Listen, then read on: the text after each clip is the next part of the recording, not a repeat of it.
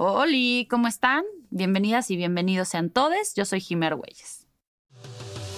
Ensalada feminista, celebrando la diversidad del feminismo desde la perspectiva de Jimer Güeyes. Un podcast que me acompaña en este viaje casi culinario, en donde espero encontrar los ingredientes que armen la mezcla perfecta para mi versión del feminismo. Desde la semana pasada me quedé con un bocado atorado en la garganta. Literal, nada más no me lo logro pasar. Y es que la conversación con Arlette me trajo muchos sentimientos encontrados. Por un lado, me recordó que uno tiene que hacer ejercicio para tratar de ser la mejor versión de uno mismo. Y me motivó tanto que después de dos meses de no hacer absolutamente nada, el sábado pasado logré meterme a la alberca y hasta me inscribí en una carrera. Pero al mismo tiempo hablamos de temas como los estereotipos de belleza, la delgadez y la gordofobia. Y me quedé dándole tantas vueltas en mi cabeza que como no lo pude dejar ir, me di cuenta que era el momento de hablarlo aquí y compartirlo con ustedes. El último episodio terminamos con esta frase que no dejo de repetir. Literal, como cuando comes algo que te cae mal. Como sociedad, preferimos un cuerpo enfermo y delgado que gordo y sano. Y a ver, ¿qué es lo que nos están diciendo? Nos encanta pretender que el discurso del peso es sobre la salud. Pero si así fuera, entonces le tendríamos que dar mucha más importancia a todos esos cuerpos delgados, pero enfermos, ¿no? Cuando pienso en la cantidad de estupideces que hice para estar flaca, como tomar pastillas que te acaban jodiendo la absorción de nutrientes, o inyectarme hormonas para que mi cuerpo pensara que estaba embarazada y así quemar más calorías, no me queda duda que por salud no era. Y ojo, no fueron cosas que yo me inventé, fueron recomendaciones médicas. Así que bueno, en la ensalada del día de hoy, quiero que exploremos la relación que tenemos con nuestros propios cuerpos y con los demás. Veamos cómo queda esta receta. El ingrediente estrella del día de hoy es nada más y nada menos que el cuerpo, la cuerpa. Eso que nos permite movernos, interactuar los unos con los otros y sobre todo vivir. Y para poder entender por qué es tan importante este ingrediente, tenemos que hablar de los sazones con los que se puede comer. O bueno, con los que yo me lo como. Y estos son la cultura de la dieta y el camino hacia la aceptación. Este es un platillo que se cocina en la slow cook, o siendo menos pochos, en la olla express. Es una receta que lleva mucho, pero mucho tiempo cocinándose, y la cual todavía no acabo de perfeccionar. Pero ahí te va mi viaje, un viaje lleno de subidas y bajadas de sabores diversos, de tragos amargos. Pero al final un viaje que me ha traído aquí, a esta cocina, donde sobre todas las cosas hablamos con la verdad. Las bases que necesitamos para explicar el tema de hoy son las bases de nuestra ensalada.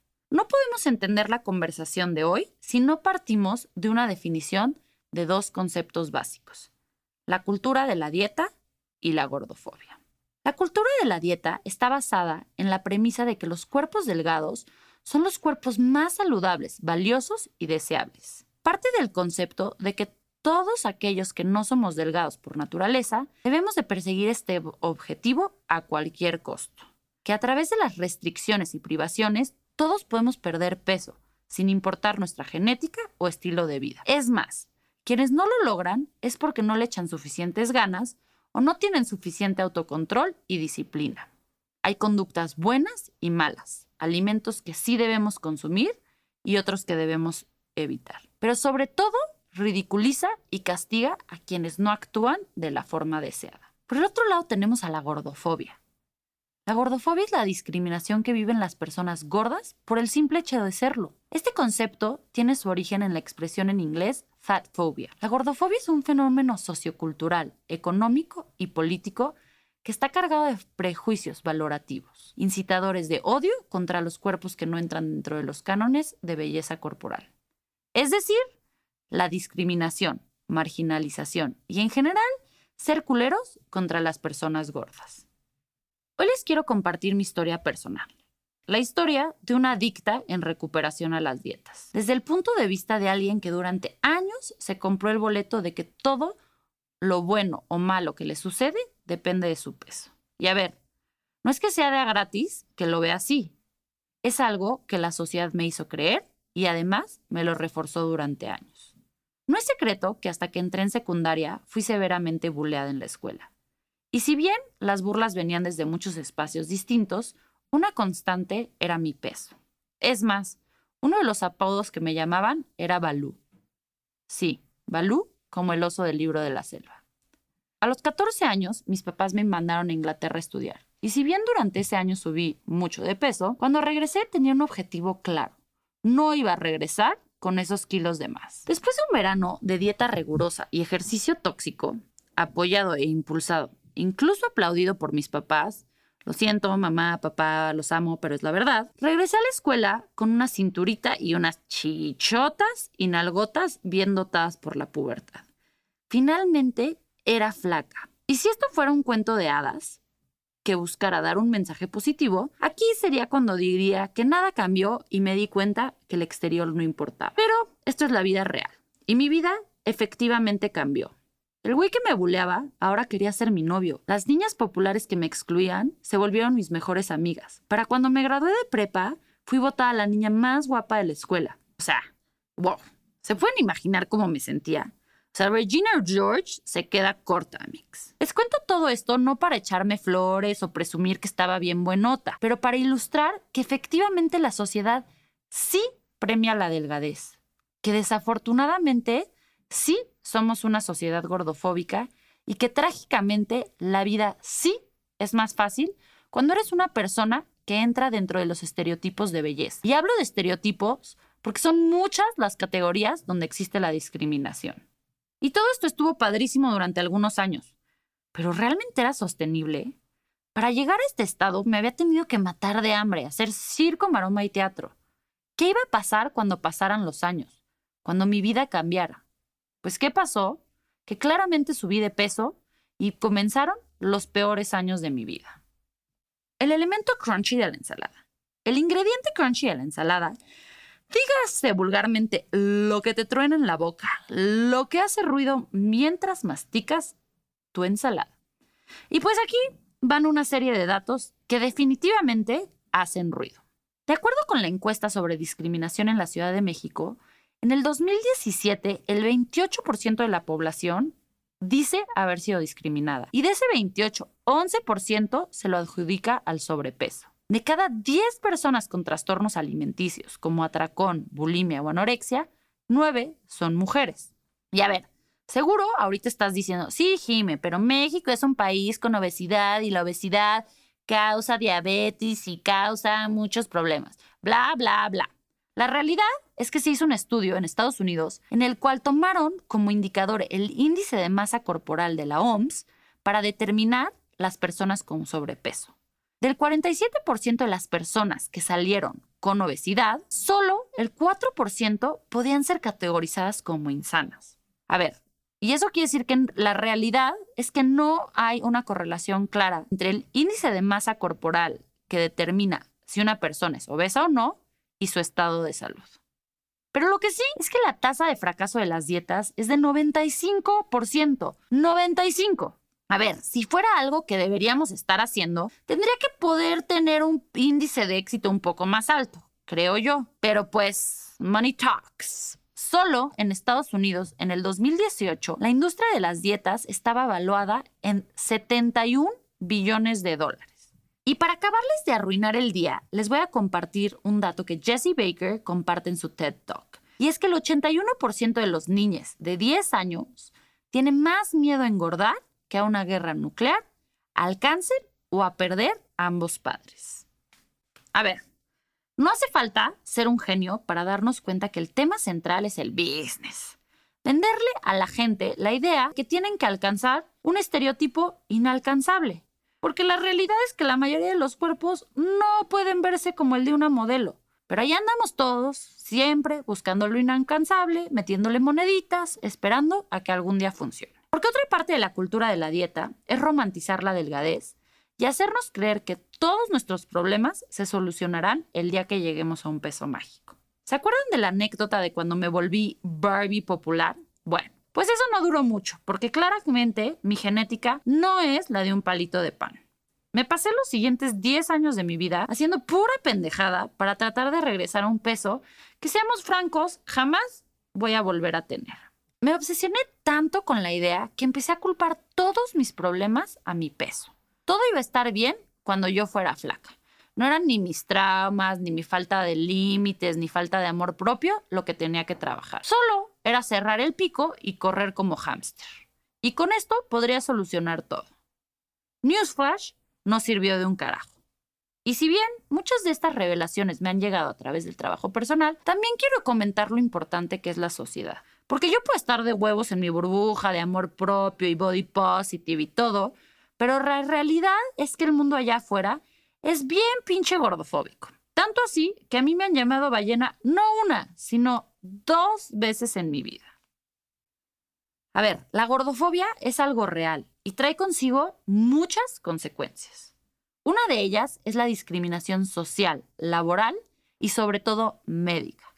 La mayoría de los médicos creen que todos tus problemas tienen que ver con el peso. Trust me, I've been there. Por otro lado, podemos hablar de la salud mental. ¿Ustedes saben lo que es despertarte todos los días y pensar que no eres suficiente? Como si no fuera poco, también nos afectan los trastornos alimenticios porque se cree comúnmente que esto es para las flacas, pero es algo que nos afecta a todos. Finalmente, la exclusión social. Y este es un tema súper fuerte porque no es lo mismo para un hombre que para una mujer. Si bien la gordofobia no tiene género, las mujeres sí somos más víctimas de ello, por lo menos en México. Un hombre que tiene unos kilitos de más se nombra como tierno, abrazable, como un osito de peluche. A una mujer no se le perdona ni medio kilo. Incluso podemos ver ejemplos que los hombres con un cuerpo grande salen con una modelo y nadie lo cuestiona. Pero cuando una mujer gorda tiene una pareja dentro del estándar de belleza, se hacen una serie de comentarios que prefiero ni repetir aquí. Y esta es una realidad. Y si los hombres que me están escuchando lo quieren negar, les pregunto, ¿alguna vez les han dicho ballena cuando salen de antro? Porque a mí sí, dos veces en contextos muy distintos y con casi 10 años de diferencia, dos hombres han sentido que tienen el derecho de llamarme ballena a mi cara. Pero aquí no venimos a llorar, venimos a crecer y a ser mejores personas. Así que ahora les va el otro lado de la moneda. Después de más de 15 años inmersa en la cultura de la dieta, finalmente logré sacar la cabeza y asomarme a ver que existía algo más. En redes sociales comencé a ver cuerpos diversos, sin tantos filtros, y comencé a escuchar el término body positive. El body positive es un movimiento social que busca reivindicar a los cuerpos diversos como merecedores. Esto para mí fue como la luz que se empieza a ver cuando abres una puerta. De la nada me empecé a inundar de conceptos nuevos. Que si el body positive, que si el body positive image, alimentación intuitiva, amor propio, body awareness y body neutrality.